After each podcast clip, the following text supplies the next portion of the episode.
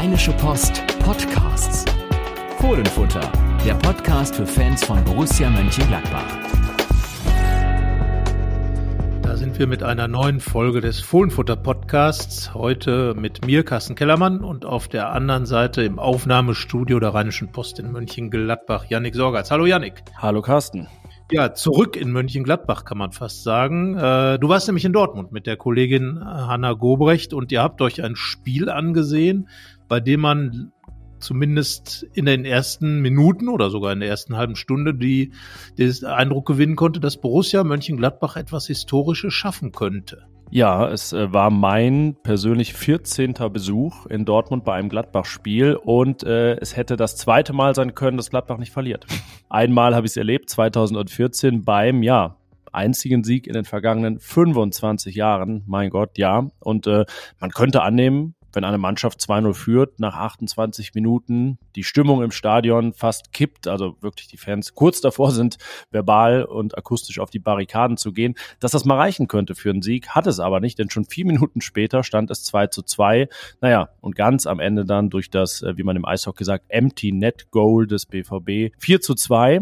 Äh, ein Tor besser als im Mai beim 2 zu 5 insgesamt auch um Welten besser, das muss man sagen. Aber naja, am Ende halt mal wieder eine Führung verspielt und auch mal wieder, das muss man sagen, eine Zwei-Tore-Führung verspielt. Und das ist sicherlich das Ärgerliche, wenn man mit Roland Wirkus oder auch mit Nils Schmatke oder auch mit äh, Jerry Soane über die Spiele spricht und über das Verpasste in diesen Spielen spricht, dann kommen natürlich immer diese Zwei-Tore-Führungen. In Freiburg, auch da bei einer Spitzenmannschaft oder bei einer Mannschaft aus dem oberen Tabellenbereich, die international spielt, mit zwei Toren geführt. Jetzt in Dortmund auch und innerhalb kürzester Zeit äh, da wirklich auch groß aufgespielt, das muss man ja sagen sagen. Man hat ja wirklich Bauklötze gestaunt, wie die Gladbacher das da zu Beginn angegangen sind, hätten, hätten ja sogar noch höher führen können, wenn das Abseitstor von, äh, von Player kein Abseitstor gewesen wäre.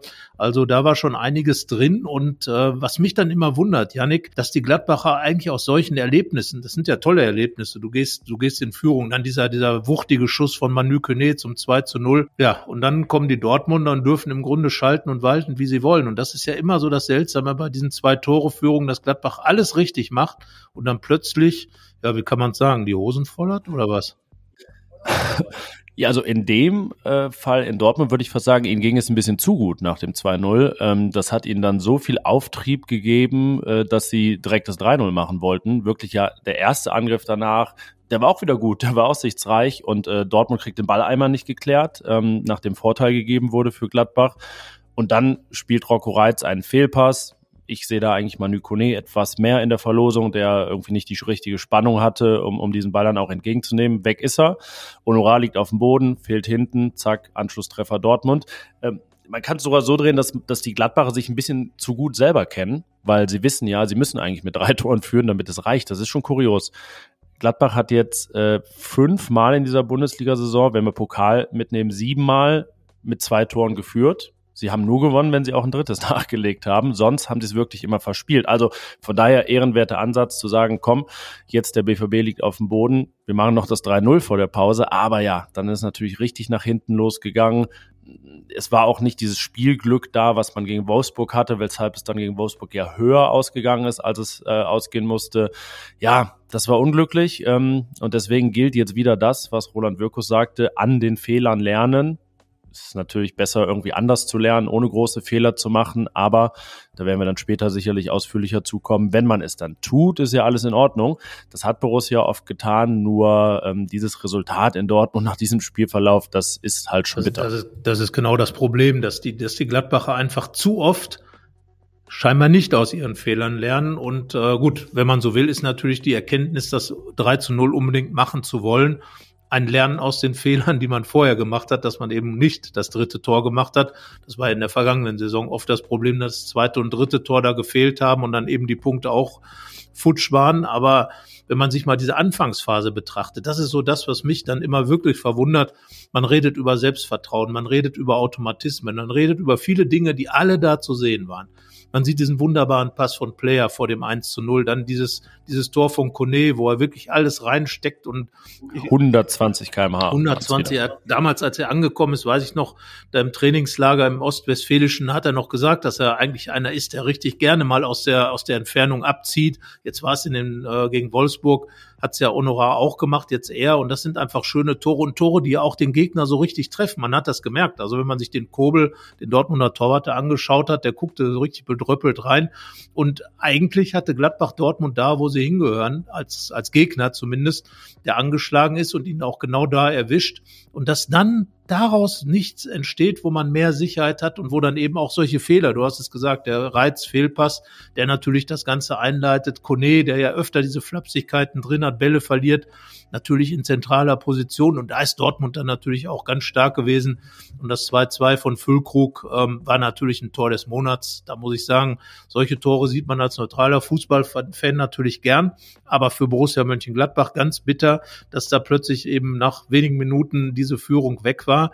Naja, und wenn dann äh, begann das Spiel ja im Grunde von neuem, das muss man ganz klar sagen. Vielleicht muss man diesen Bogen auch eher zu den Top-Spielen zu Beginn der Saison ähm, schlagen, gar nicht mal zu den vergangenen Wochen, ähm, wobei man ja beim BVB nicht so richtig weiß, was da zu erwarten ist und äh, war ja auch eher strauchelnd in den vergangenen Wochen, hatte davor aber ja nicht verloren in der Bundesliga sehr lange, hat auch jetzt erst zweimal verloren in der Bundesliga und eine Punkteausbeute, die wahrscheinlich besser aussähe, wenn nicht Bayern und Leverkusen davor eine Rekordsaisons spielen würden. Das muss man auch sagen. Und wenn wir jetzt diesen Auftritt Gladbachs auswärts mit den Heimspielen gegen Leverkusen, Bayern und Leipzig vergleichen, wo wirklich nach vorne ja auch nicht so viel ging, wo man hinten teilweise große Probleme hatte, dann war das fußballerisch einfach echt auch ähm, sehenswert in dieser ersten halben Stunde. Und man hat es geschafft, mit dem nötigen Glück, mit Moritz Nikolas das Spiel offen zu halten und dann ja auch wirklich sehr gute letzte zehn Minuten gespielt. Den BVB richtig hinten reingedrückt fast gekrönt von dem 3 zu 3 durch Christoph Kramer, der da nahezu auf dem Elfmeterpunkt den Ball bekommt und ihn wirklich Zentimeter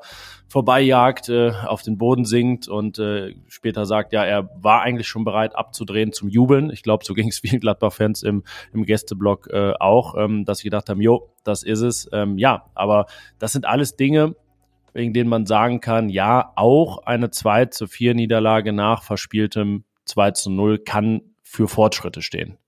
Das ist richtig, auf jeden Fall. Das Problem ist einfach, dass es trotzdem eine 2 zu 4 Niederlage bleibt und äh, die Gladbacher natürlich jetzt wieder zu Hause gegen Hoffenheim am Samstag absolut unter Druck sind, sich nichts leisten dürfen. Sie haben sich zu Hause schon, da sind wir natürlich bei diesen von dir schon angesprochenen Topspielen gegen Bayern, gegen Leverkusen, gegen Leipzig, allesamt verloren, gegen Mainz zu Hause Punkte abgegeben und auswärts einfach nur diesen Sieg in Bochum dagegen gesetzt. Das ist zu wenig.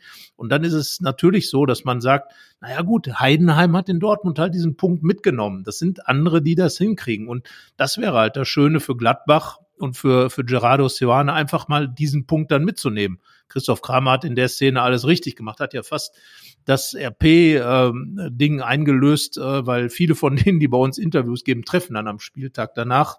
Honorar war es zum Beispiel so, bei Elvidi war es so. Äh, Kramer war sehr knapp und äh, naja, Kramer und seine Torschüsse, das ist ja so ein spezielles Thema.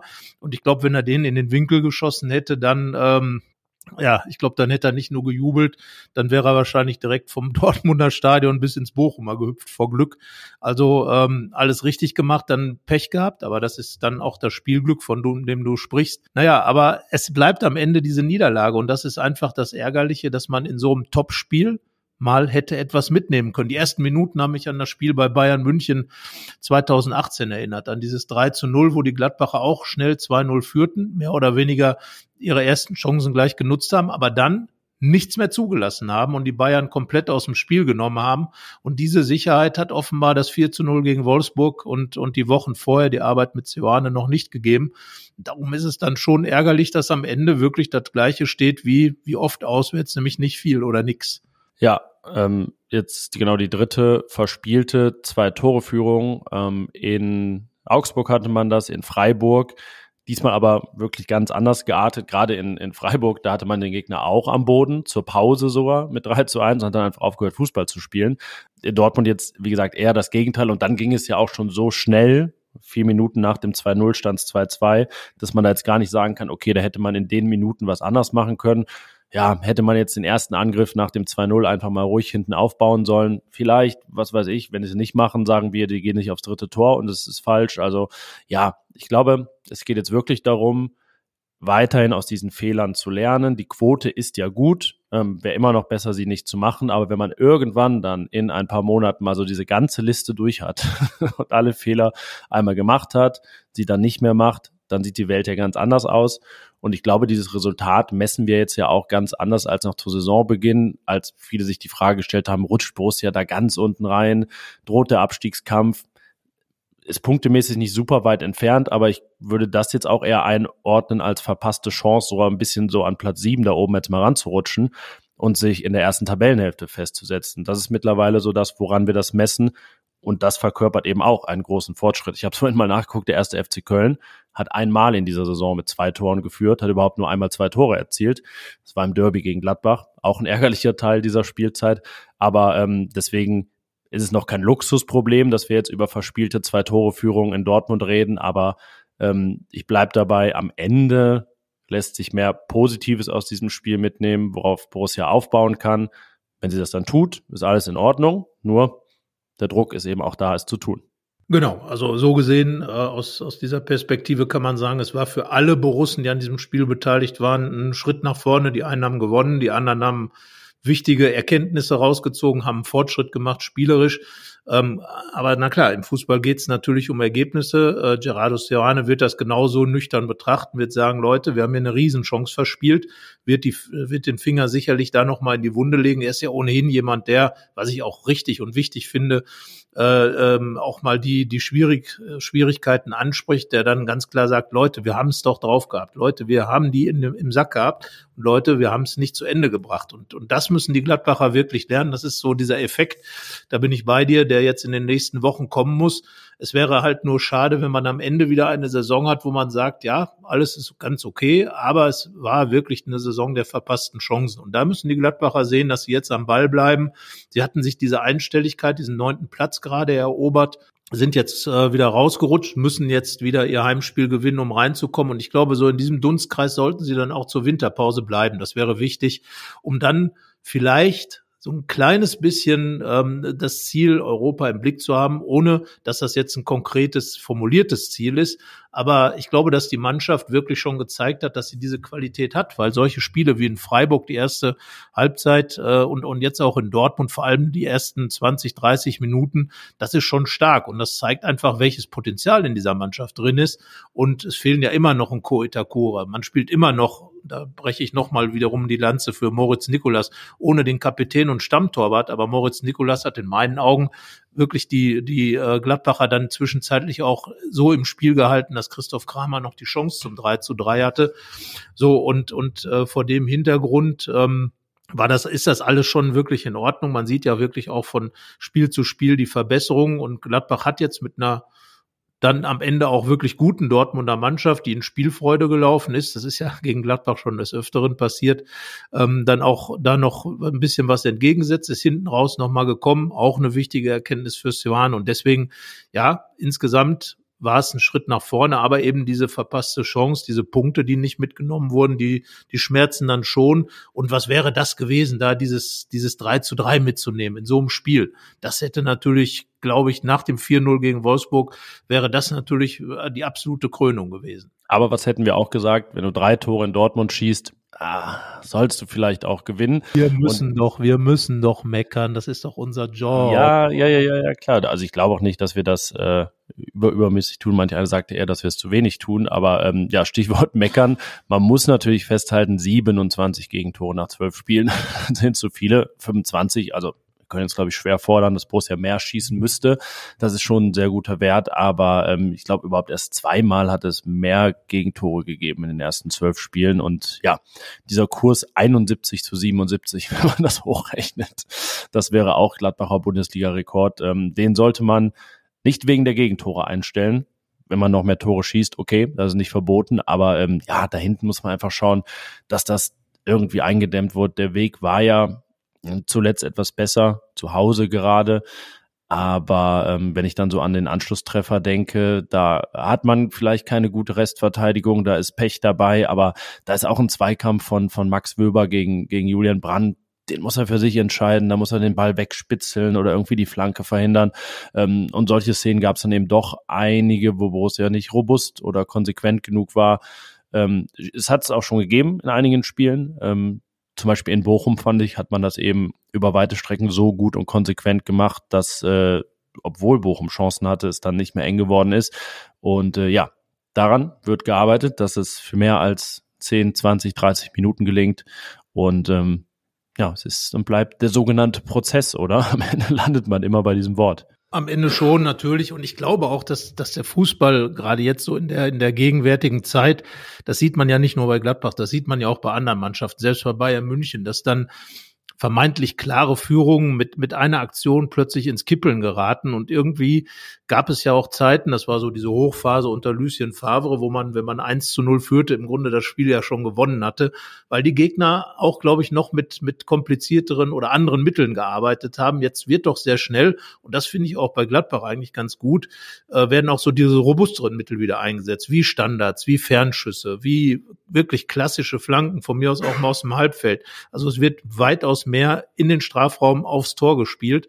Und dadurch äh, sind die Spiele, glaube ich, nicht mehr so safe. Man, man hat es ja wirklich gerade in der Bundesliga-Saison ähm, jetzt auch schon oft gesehen, dass eben zwei, sogar teilweise drei Tore Führungen gar nicht so, äh, so weit äh, nach vorne gehen können, dass man dann wirklich das nach Hause schaukeln kann. Und dieses nach Hause schaukeln war ja immer so zwischendurch, ah, wenn du es 2-0 machst, dann, dann reicht das im Grunde genommen, aber ein 2-0 ist ja nichts mehr.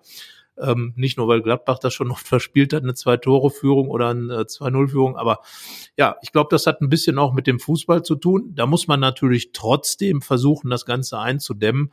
Und ähm, auch da bin ich ein bisschen am Rätseln, woran das liegt. Du hast, du hast Max Wöber angesprochen. Eigentlich top Saison, die er spielt, total präsent, total klar in, in seinem Spiel, aber in den vergangenen Wochen immer irgendwie mit so kleineren Zweikampf, Zweikämpfen, die er dann nicht für sich entscheidet, aus denen dann große Situationen für den Gegner entstehen. Ähm, ansonsten ist es ja nicht so, dass die Gladbacher Abwehr komplett am Schwimmen oder am irgendwas ist, sondern irgendwas passiert, eine Sache läuft schief und dann ja, ist der Ball im Tor. Wobei es dann schon zwischendurch auch mal sehr einfache Sachen sind. Bei Julian Weigel ist dieser Ballverlust am eigenen Strafraum nicht bestraft worden, weil er so eine halbe Notbremse ausgepackt hat und Gelb dann dafür gesehen hat, kurz vor der Strafraumgrenze. Was Manu Koneda vor dem 2 zu 3 macht, geht natürlich einfach gar nicht. Das ist halt, also ja, im besten Fall ist es noch äh, als riskant auszulegen, wenn nicht gar überheblich, da so ins, ins Dribbling zu gehen am eigenen 16er. Ähm, ich glaube, wenn man es einfach sein lässt, ähm, ist schon viel geholfen dem ganzen Projekt. Gerardo Sojana hat ja auch gesagt, das Einfachste ist das Beste, aber manchmal auch das Schwierigste. Das hat man in dem Fall gesehen. Und ähm, wenn ich das so historisch einordne, jetzt diese 27 Gegentore sind einfach mehr als in der ganzen Saison 11, 12 unter Lucien Favre, ähm, wo man dann wie viele Jahre, jetzt zwölf Jahre später denkt, ah, eigentlich würdigt man das fast gar nicht genug, dass, also wie wenig Gegentore Gladbach da bekommen hat, das ist einfach ein, ein wahnsinniger Wert, ähm, so durch eine Saison zu kommen. Man hat jetzt auch schon fast so viele erzielt wie damals. Es war ja gar nicht so viel, aber es reicht eben. Wenn ein 1 zu 0, was es statistisch ja ist, einfach ein Siegwahrscheinlichkeitsboost ist. Bei Borussia ist es das nicht. Irgendwie, ähm, ja, scheint sich die Wahrscheinlichkeit fast zu verringern, dass man am Ende Punkte holt. Das darf natürlich nicht sein. So, und das ist jetzt eine der großen Aufgaben. Es ist natürlich immer cooler auch, ne, wir reden jetzt hier, der hat sechs Tore, der hat fünf Tore und der macht einen Doppelpack und Rocco Reitz trifft jetzt. Das ist alles äh, sexier, als zu sagen, ja, er hat irgendwie alle Zweikämpfe gewonnen oder acht Bälle aus dem Strafraum geköpft. Da gibt's auch keine so richtige Tabelle. Es gibt immer die Zweikampfquote, aber die ist irgendwie auch relativ nichtssagend. Deswegen, ähm, ja, muss vielleicht auch diese Mannschaft das Verteidigen doch noch etwas mehr mehr zelebrieren. Es ist ja tatsächlich sehr fohlisch, was da passiert, denn die frühen Fohlen nach der Aufstieg, nach dem Aufstieg 1965, äh, die waren im Grunde genauso drauf. Äh, Hennes Weißweiler hat die immer nach vorne getrieben und gemacht und getan. Es wurden ja 5 zu 4 ist besser als äh, 1 zu 0 war das klare Motto, bis Günter Netzer dann äh, gesagt hat, nee, Moment mal, Trainer, so geht das nicht. Wir müssen auch mal Ruhephasen drin haben. Und tatsächlich, dann wurden Verteidiger gekauft, dann wurde Gladbach Meister, die Geschichte ist bekannt, Luge Müller und Co. Aber äh, ja, die, die Mannschaft, äh, ich glaube, stürmen ist am Ende immer leichter als verteidigen, weil verteidigen ja ein gesamtmannschaftliches Konzept heutzutage sein muss. Frank Honorar hat das ja wirklich schon inzwischen ganz gut angenommen auf dieser Außenposition hat sich da deutlich verbessert. Ja, er hat es angenommen, aber in Dortmund muss man sagen, äh, er wollte vielleicht, aber geklappt hat es trotzdem nicht so ja, gut. Ja, er ist halt, er ist halt Stürmer, er ist halt Franck Honorar und äh, diese Dinge wirklich umzusetzen, das ist ja das, an dem äh, Gerardo Seoane arbeitet und äh, im Detail auch arbeiten muss. Ähm, Favre hat das, hat das in Windeseile hinbekommen. Du hast es gesagt, das ist gar nicht genug zu würdigen, was damals passiert ist. Ich glaube, da waren es 49 Tore, äh, die in einer Saison geschossen wurden, aber es war ein Verhältnis von knapp über zwei zu eins. So, und mit dem Verhältnis gewinnt man halt mehr Spiele, als dass man sie verliert. Das war einfach so. Verloren wurde nicht. Also spielte man dann unentschieden oder 0 zu 0 oder man gewann 1 zu 0. Naja, das ist, ist jetzt äh, klar, da haben die Leute uns Leserbriefe geschrieben, wo drin stand, kannst dir beim Fußball gucken, Pullover stricken. Auch nicht zufrieden damit. Jetzt aber man hat die Pullover halt im Jahr danach dann äh, international verkauft, ne? Auf dem Markt. Ja, ne, aber das ist genau die Sache, über die wir ja dann auch immer reden. Hätte Borussia, es ist immer ein hätte, wenn und aber, aber hätte Borussia ein, zwei Führungen dann durchgebracht und vielleicht auch ganz unsexy die Bälle dann in die Wicken geknallt, anstatt noch versuchen weiter zu spielen, wäre sie jetzt möglicherweise schon näher dran an Europa. Das ist einfach das, tja, die Abwehr gewinnt Meisterschaften und der Stürmer ein paar Spiele. Ja, wir reden ja wirklich auch nicht davon, äh, wie die Bild das jetzt hochrechnete, wo Borussia stände, wenn sie keine Führung verspielt hätte. Das kann man ja auch eben nicht verlangen, weil wenn keiner eine verspielt, dann äh, ist ein 1 zu 0 halt immer, ja, kann man danach abpfeifen. So ist es eben nicht. Ähm, aber von diesen fünf Spielen, wo man jetzt eine Führung vergeben hat, zwölf Punkte, wenigstens zweimal, irgendwie dann insgesamt vier oder fünf Punkte mehr, mehr verlangen wir überhaupt nicht. Und ich glaube, von mehr reden die Borussen auch nicht, aber auch das haben sie im Kopf. Wir hatten das ja ähm, nach dem Wolfsburg-Spiel, als Roland Wirkus das auf der Vereins-Homepage auch klar gesagt hat, dass den Leistungen entsprechend ähm, zu wenig Punkte auf dem Konto sind. Ja, die muss man irgendwie jetzt aufholen. Ähm, was wir tippen fürs Hoffenheim-Spiel, das äh, kommt am Ende dieser Folge. Aber ja, die Frage ist jetzt ein Aufholspiel überhaupt oder verlangen wir einfach sowieso drei Punkte? Deswegen ähm, ja, kann man ja gar nichts gut machen. Äh, kann man sowieso nicht. Ne? Wir kennen ja alle die Hans-Meyer-Tabelle. Zu Hause kannst du nur verlieren. Und äh, so ist es dann auch. Gladbach hat schon viel zu Hause verloren und jetzt kommt Hoffenheim. Die letzten Spiele gegen, gegen Hoffenheim und in Hoffenheim waren doch relative Freudenfreste mit, mit äh, 5 zu 1, 3 zu 1, 4 zu 1. Ähm, waren das wirklich ähm, auch sehr entspannte Spiele, torreiche Spiele für Gladbach. Man konnte sich freispielen. Die Hoffenheimer spielen ja den Borussen dabei immer so ein bisschen in die Karten und das ist definitiv ein Pflichtheimsieg aufgrund der ganzen Konstellation will man nicht das, was man sich da erarbeitet hat, nämlich dieses an, diese Anrainerschaft zu den, zu den einstelligen Tabellenplätzen und auch ein bisschen noch den Kontakt, Hoffenheim ist da ja auch schon das Stichwort, äh, noch zu den, zu den ganz interessanten Rängen. Das kann ja, du hast das mal nachvollzogen, äh, bis Platz acht gehen, was Europa angeht. Und da wäre es doch schon extrem ärgerlich, wenn man als Borussia Mönchengladbach bei allem Umbruch, bei allen neuen Spielern, bei allem, was ist, in diesem Bereich sollte man sich dann schon angedockt sehen. Das heißt nicht, man muss Achter, Siebter oder irgendwas plus werden, aber man sollte in dieser Region schon mit dabei sein und um diese Plätze spielen. Und das ist ein Spiel, wo dann der Weg dann wieder festgelegt wird. Danach geht's zu Union Berlin. Da kann man jetzt sagen, was man will, aber äh, bisher war da nicht viel zu holen für Gladbach. Und deswegen, also ich sage Hoffenheim klarer Pflichtsieg gegen eine Mannschaft, in die Gladbach in den vergangenen Spielen auch extrem gelegen hat. Und daran sollte man sich gut erinnern. Ja, und zwei dieser vier Ligaspiele bis Weihnachten sollten auch noch gewonnen werden. Und das muss ich keinem erklären, wenn man eins davon schon mal abhakt, dann bleibt nur noch eins. Das ist, glaube ich, nachvollziehbar. Also man merkt immer, dass du deutlich besser rechnen kann als ich. Merkt, dass ich Mathe ja, ja, ja, ja, ja. Und bei mir merkt man, dass ich das zeitig abgewählt habe. So, jetzt kommt äh, die Frage, wie gut du im Zahlenraum bis elf ähm, dich zurechtfindest, denn so viele Spieler suchen wir, die in der Starthilfe gegen Hoffenheim stehen sollen. Aufstellungstipp.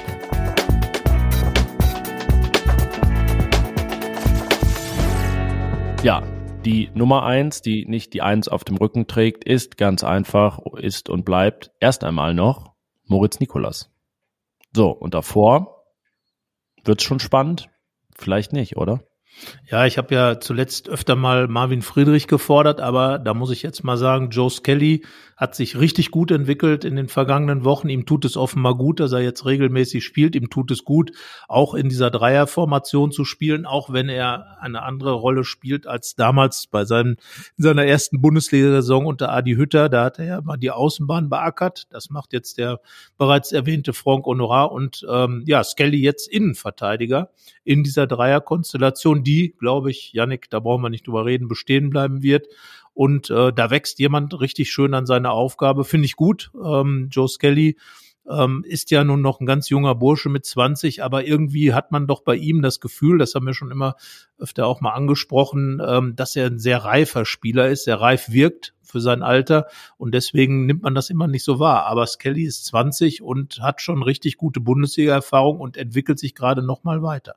Ja, er stellt sich breiter auf, äh, öffnet ihm vielleicht auch bei den USA neue Chancen, wo er doch gar nicht so häufig äh, zum Zug kommt. Ähm, ja, teilweise schwer zu verstehen, auch wenn es natürlich noch nicht alles Gold ist, was da ab und zu glänzt bei Joe Skelly. Aber ich denke, es wird sich an dieser Aufstellung hinten alleine deshalb nichts ändern, weil Marvin Friedrich, wie du sagst, keine wirkliche Alternative ist und Ko Itakura noch nicht so sein wird. Vielleicht beim Pokalspiel, ähm, das wir, glaube ich, heute so ein bisschen mit abdecken müssen, fast, ne? Am äh, nächsten Dienstag gegen den VfL Wolfsburg, Achtelfinale.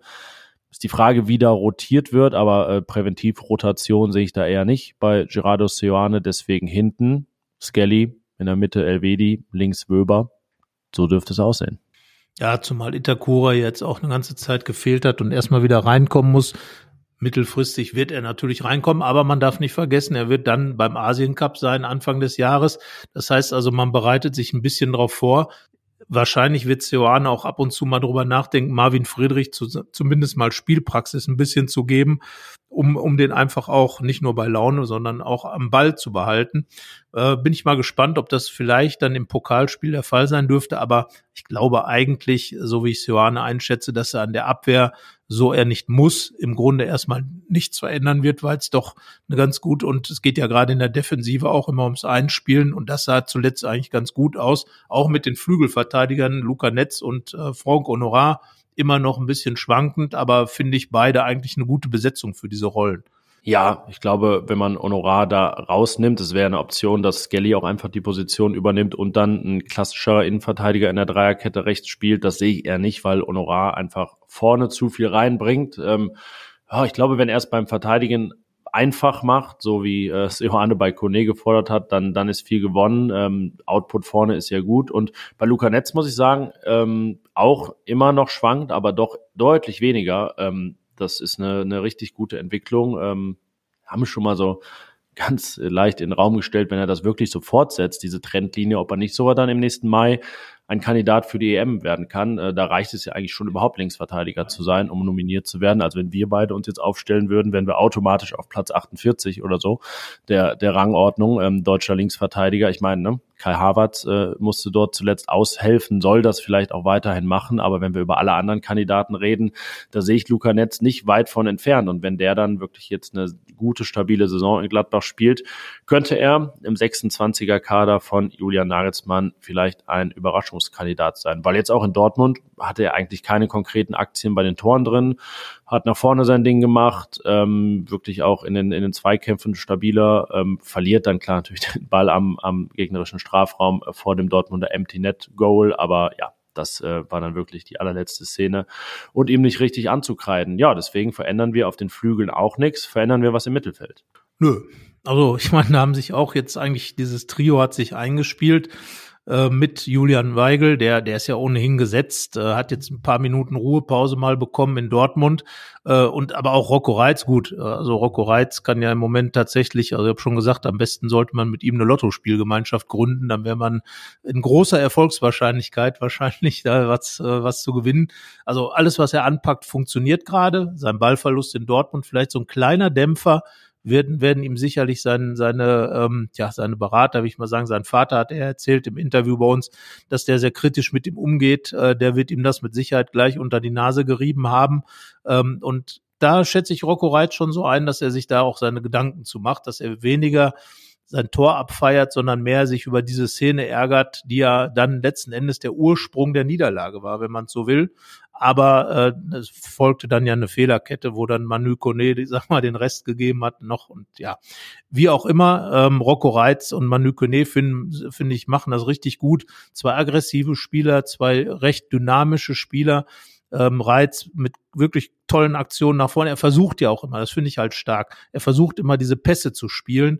Ja, und Julian Weigel so als, ja, wie will man das sagen, als Grand Seigneur so ein bisschen dahinter, ganz unspektakulär und ich glaube, wenn man diese beiden Jungs davor hat, dann ist es auch wichtig, dass jemand ganz unspektakulär ist.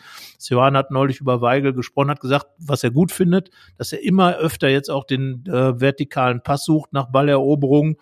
Was ich gut finde, ist, dass er immer öfter auch die weiße Hose dreckig hat. Sprich, also er geht auch mal in den Bodenkampf, Bodenzweikampf, so ist es dann wahrscheinlich besser gesagt. Und äh, das ist ja bei Julian Weigel schon eine Weiterentwicklung, hat er angekündigt, aber er macht's auch. So, jetzt habe ich hier meinen Knopf gesucht.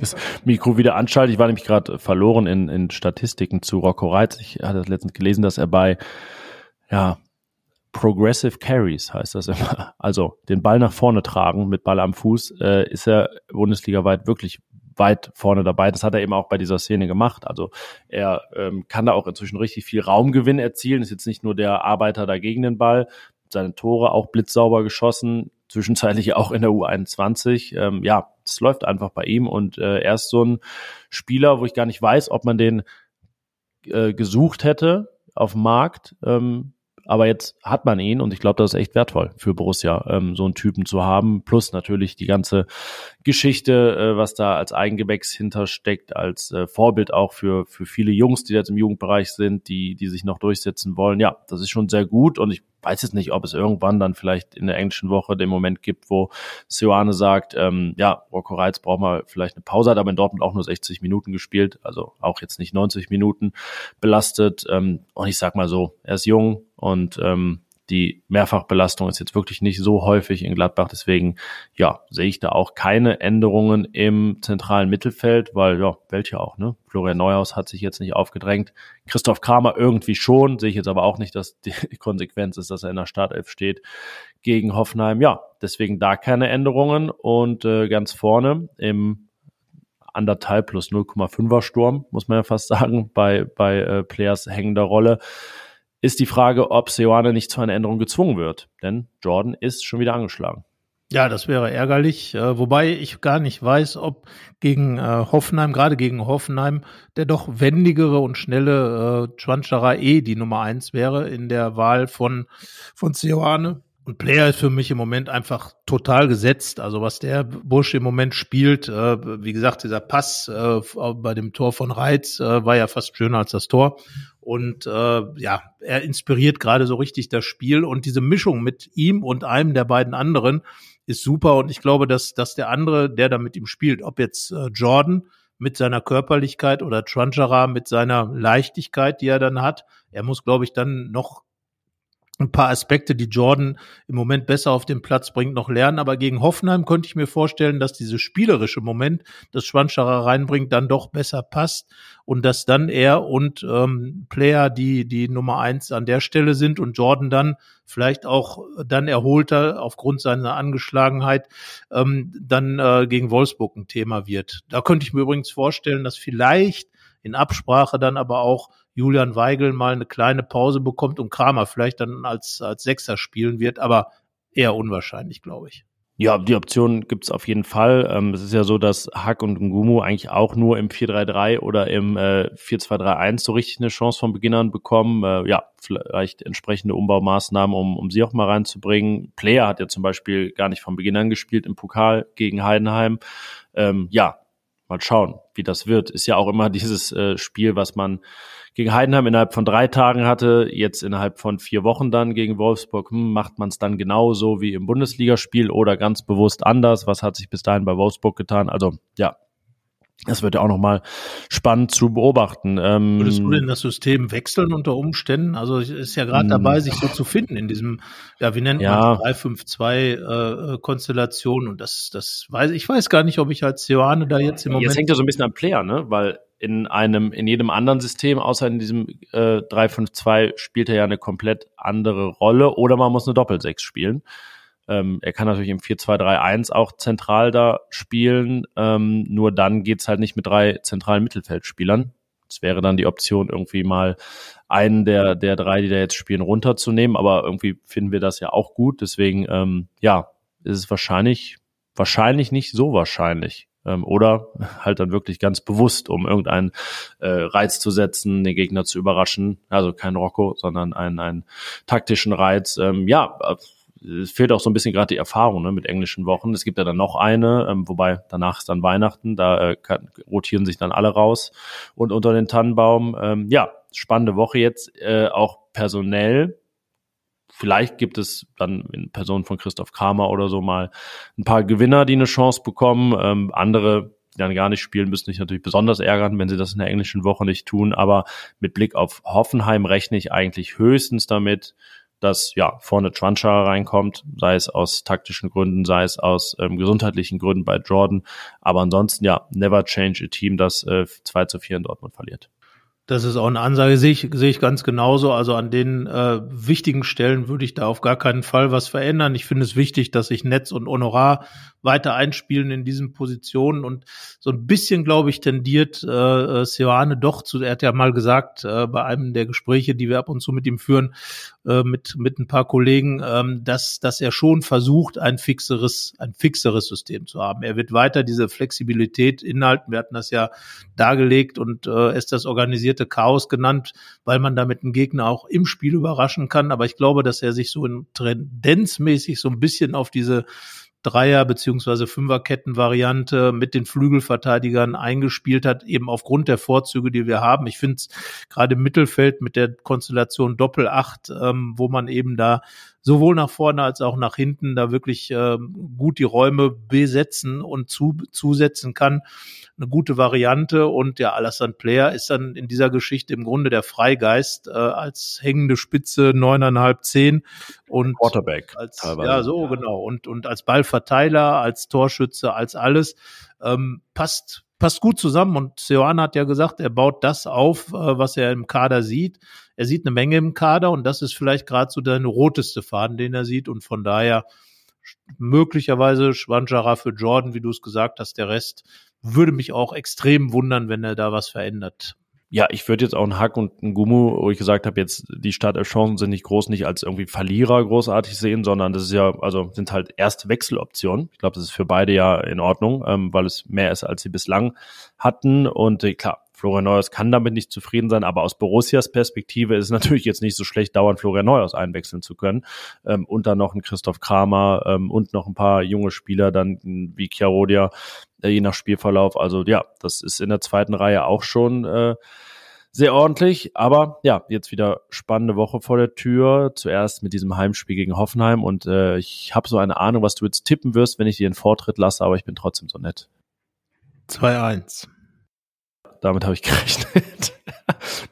Oder war das jetzt dieses äh, Mindgame, du hast überlegt, was könnte ich denken, was du denkst? Äh, nee, tatsächlich habe ich, äh, einerseits habe ich jetzt gedacht, äh, ich habe allerdings gedacht, dass du äh, 2-0 gedacht hättest. Von daher, ich hatte schon gleich zu Anfang des Podcasts die Idee, als das Wort Hoffenheim fiel, äh, schoss mir ein 2 zu 1 durch den Kopf weil es zuletzt 5-1, 4-1, 3-1 war. Nicht in der Reihenfolge, aber es fehlt noch ein 2-1. Ja, das hat damit auch zu tun. Wir sind ja, genau, äh, so, ich, ja. sag mal, Ergebnis-Maniacs, äh, haben ja auch schon gesehen. Dortmund baut sich so langsam. Du hast ausgerechnet, wann wird Gladbach in Dortmund auf jeden Fall äh, nur ein oder gar kein Gegentor bekommen? Jahr, ach so, kein Gegentor in vier Jahren. Äh, gewinnen in drei Jahren, das erste Mal. Ja, Hintergrund ja. 6, 5, 4. Äh, das waren die Gegentore der vergangenen Spiele in Dortmund. Irgendwann läuft es dann eben darauf hinaus, dass man zu Null spielt. Das letzte Mal zu Null 1988. Also von daher in vier Jahren ist was? Sieben, sieben. Weiß nicht, wäre ich fast 40. Ja. ja. so lang, so lang ist es hin. Ja, vielleicht klappt das vorher noch. Ähm, aber wie gesagt, Siege gegen Hoffenheim, das hat zuletzt besser geklappt. Gibt immer so Wellen gegen Hoffenheim, ne? Früher mal der Angstgegner. Ähm, auch oft zwei Tore Führung verspielt, deswegen Vorsicht. Ähm, dann eine richtig gute Serie, dann wieder nicht, jetzt wieder doch. Ja, mal schauen, ob es den vierten Sieg in Folge gibt. Ich glaube es auch. Ja, dann tippe ich halt 2-0. Ja, 2-0 ist auch ein schönes Ergebnis. Also vor allen Dingen würde es mich dann für äh, Moritz Nikolas freuen. Das wäre dann das zweite Heimspiel hintereinander zu null. Und ähm, ja, generell ähm, wären es drei Punkte. Ich glaube, das ist das, wenn wir jetzt Gerardo Seoane fragen würden, wird er sagen, Ergebnis ist mich gleich. Äh, ich will die Punkte sehen und ähm, ja, mal gucken. Aber meistens sind es ja auch ganz interessante Spiele mit Hoffenheim, weil beide Mannschaften offensiv ausgerichtet sind und beide Mannschaften immer irgendwie versuchen, Tore zu machen. Ähm, solche Spieler wie Kramaric und so, sind ja auch immer brandgefährlich. Also von daher die, die Hoffenheimer mit Sicherheit nicht zu unterschätzen. Und äh, da gab es ja auch schon bittere Heimerlebnisse. Wir erinnern uns an das Spuckspiel ähm, mit Thuram und auch da eine Heimniederlage gegen Hoffenheim. Also naja, also geschenkt wird's mit Sicherheit nicht und ich erwarte ein sportverbundenes Vergnügen. Jetzt müssen wir eigentlich, da wir ja aufgrund des Pokalspiels nicht nächsten Montag aufnehmen, sondern erst Mittwoch dann, äh, das Pokalspiel noch mittippen. Ja, die äh, Aufstellung haben wir ja so ein bisschen gesagt. Ich fasse da nochmal zusammen. Vielleicht Kramer für, Neu für Weigel. Vorne möglicherweise eine kleine Veränderung, dass man das System ändert. Von Hack und von Gumo wird einer vielleicht. Genau, also Optionen und deswegen sage ich 2 zu 1. Ähm, ich sage, da eigentlich auch das gleiche, dem muss ich mal was anderes tippen. Sage ich da auch 2-0. Ja, wir sind ja Helden. Also sagen wir mal so, Seoane würde, glaube ich, alle vier Ergebnisse nehmen, Borussia auch, weil das würde bedeuten, dass man ähm, Hoffenheim an, auf den Fersen bleibt in der Liga, am Ball sozusagen und im Pokal dann einzieht ins Viertel, nee, ja, Viertel, Viertelfinale. Ja, ja. Das, eins vor Halbfinale. Ähm, eins vor Halbfinale und zwei vor Finale. Und das wäre für Gladbach erstens ein Geldregen und ähm, zweitens äh, natürlich sportlich ein riesiger Schritt auf dem Weg äh, zu einer möglichen äh, wieder mal äh, geschafften Finalteilnahme. Ja. Und äh, also so gefühlte Pokalspiele hatten wir jetzt auch schon aufgezeigt in dieser Saison. Dortmund war eigentlich auch so ein Pokalspiel, ne? So hin und her, fast noch die Verlängerung erzwungen. Ja, also äh, zumindest kann Gladbach das Drama. Und Pokalspiele sind ja Dramen. Und das zweifellos. Ähm, äh, wir haben das ja auch schon mal so ein bisschen nachvollzogen. Sioane immer total nüchtern, äh, im Prinzip wie Buster Keaton, kaum mal eine Mimik äh, da reingestreut. Und seine Mannschaft spielt wie verrückt und hin und her und unberechenbar. Und da möchte ich schon mal manchmal gerne wissen, äh, wie sehr der zu Hause in den Tisch beißt, wenn er sich überlegt, Mensch, ich wollte doch eigentlich mal 1-0 gewinnen und dann geht's 4-4 aus. Ja, Mal gucken. Vielleicht ist auch sowas wieder drin in den nächsten beiden Spielen. Äh, ja, glaube, dann haben wir es kurz vor der 45 Minuten Marke, bevor jetzt meine Stimme hier auch wieder gleich weggeht. ich huste hier schon ins Mikrofon, letzte Folge, letzte Woche ausgesetzt, krankheitsbedingt jetzt, äh, ja, die Stimme wieder erlangt, aber wir wollen sie nicht überstrapazieren, deswegen sage ich bis zur nächsten Folge und danke fürs Zuhören. Tschö.